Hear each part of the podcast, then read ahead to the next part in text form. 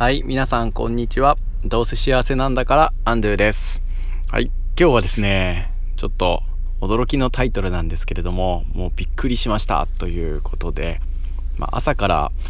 あの泣いちゃいましたっていうお話をさせていただきたいと思うんですが、まあ、何に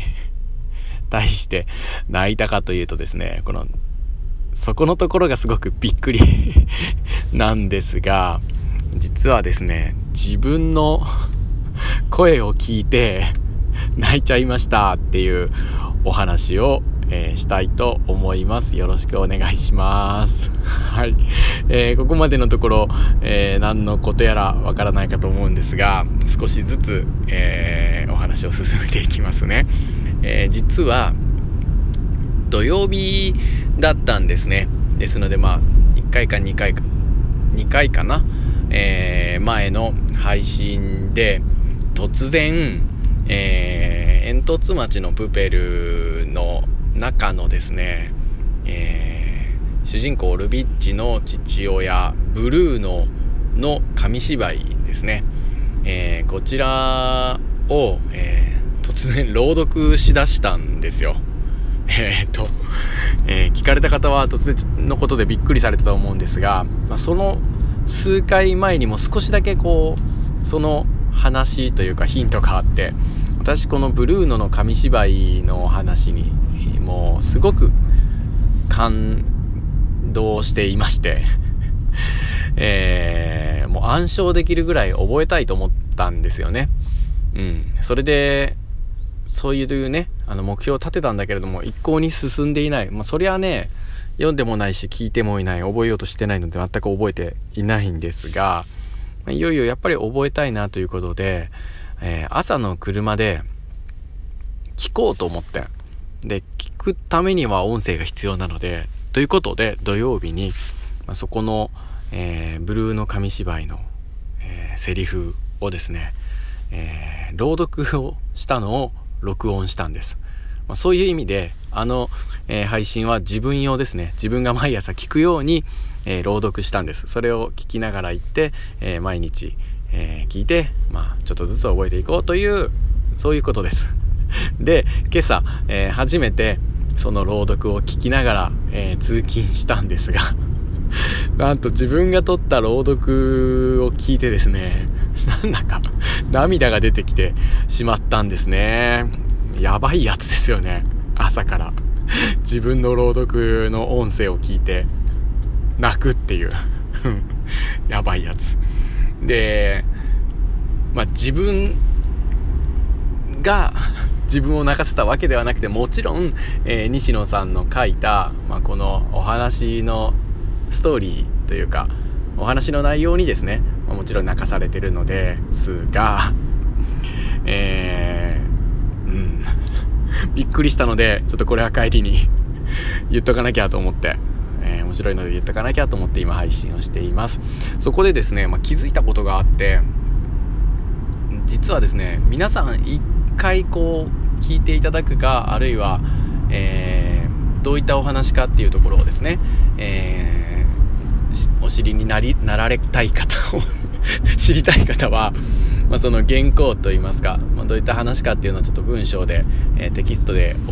お送りしますので、まあ、あの連絡くださればと思うんですが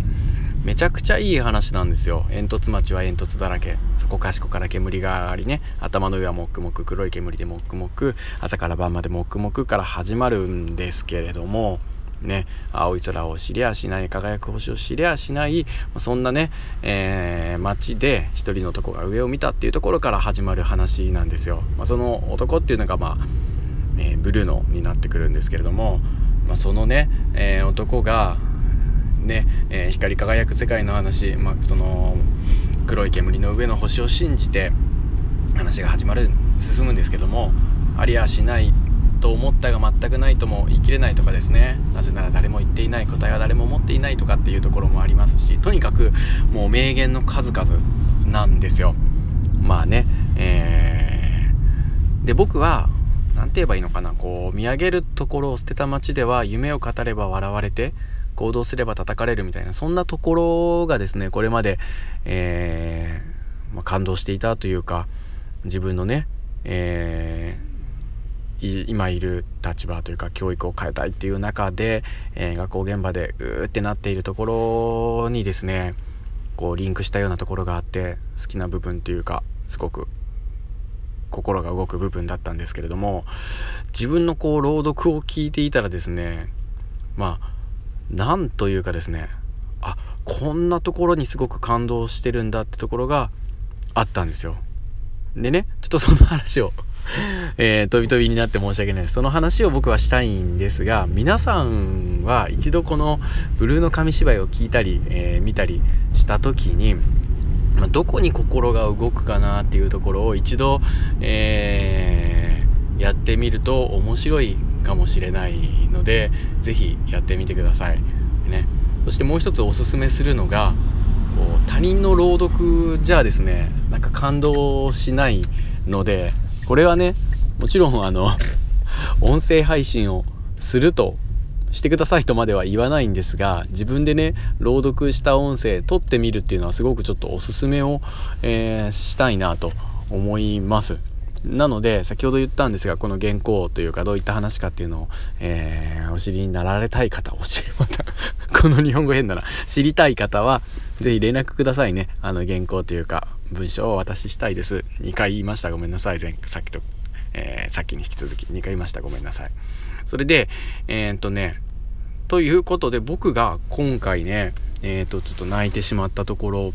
っていうのに、えー、自分の今のなんか気持ちというかあそんなところに感動するんだなっていうのが気づけて面白かったんですが、えー、どこに感動したかというとですねか街のみんなに伝えようっていうそういったねセリフが後半にあるんですよ。ね光を、えー、見つけたね、えー、煙突町の煙の上には輝く星があったのだってね光り輝くね世界があったのだっていうところからね町のみんなに伝えよう町のみんなに伝えようってところがあってそこでですねなんかすごく感動したんですよねすごい意外だったんですよねそれが。ということはね教育でもそうだなと思ってて僕実はかなりえー、希望を持っていて今は教育のね、えー、仕組みの構造の転換期だと思っていて、えー、これから良くなるという希望を持ってるんですよ。でそれでいろいろとね、えー、学校の中で動いてるんですけれどもうん。僕は今周りの先生方こういろいろな愚痴を言ったりとかもう今のね教育ねっていうのとか忙しいって言ったりだとかブラックだって言ったりする先生もそうだし、まあ、子供にやりたいことをやらせてあげれないとかね今のシステムがうーんいかんのだみたいなうんどうしようもないんだみたいなふうに思っている先生方にいやこれは希望なんだよってもうそれをもう見てきたよっていうふうに言わんばかり、えー、職員室の中で周りの先生に希望を伝えようね町のみんなに伝えよう町のみんなに伝えようっていうそういったところにすごく感動したっていう自分が、えー、いるということで今日は、えー、驚きましたっていう話です。驚きまして、えー、朝から自分の声を聞いて、えー、涙したというやばいやつの話を今日はさせてもらいました。こんなやばいやつの話を最後まで 聞いてくださって本当にありがとうございます。それでは、えー、1週間が始まりましたね。良い1週間を皆様過ごせますように。それではハッピーさようなら。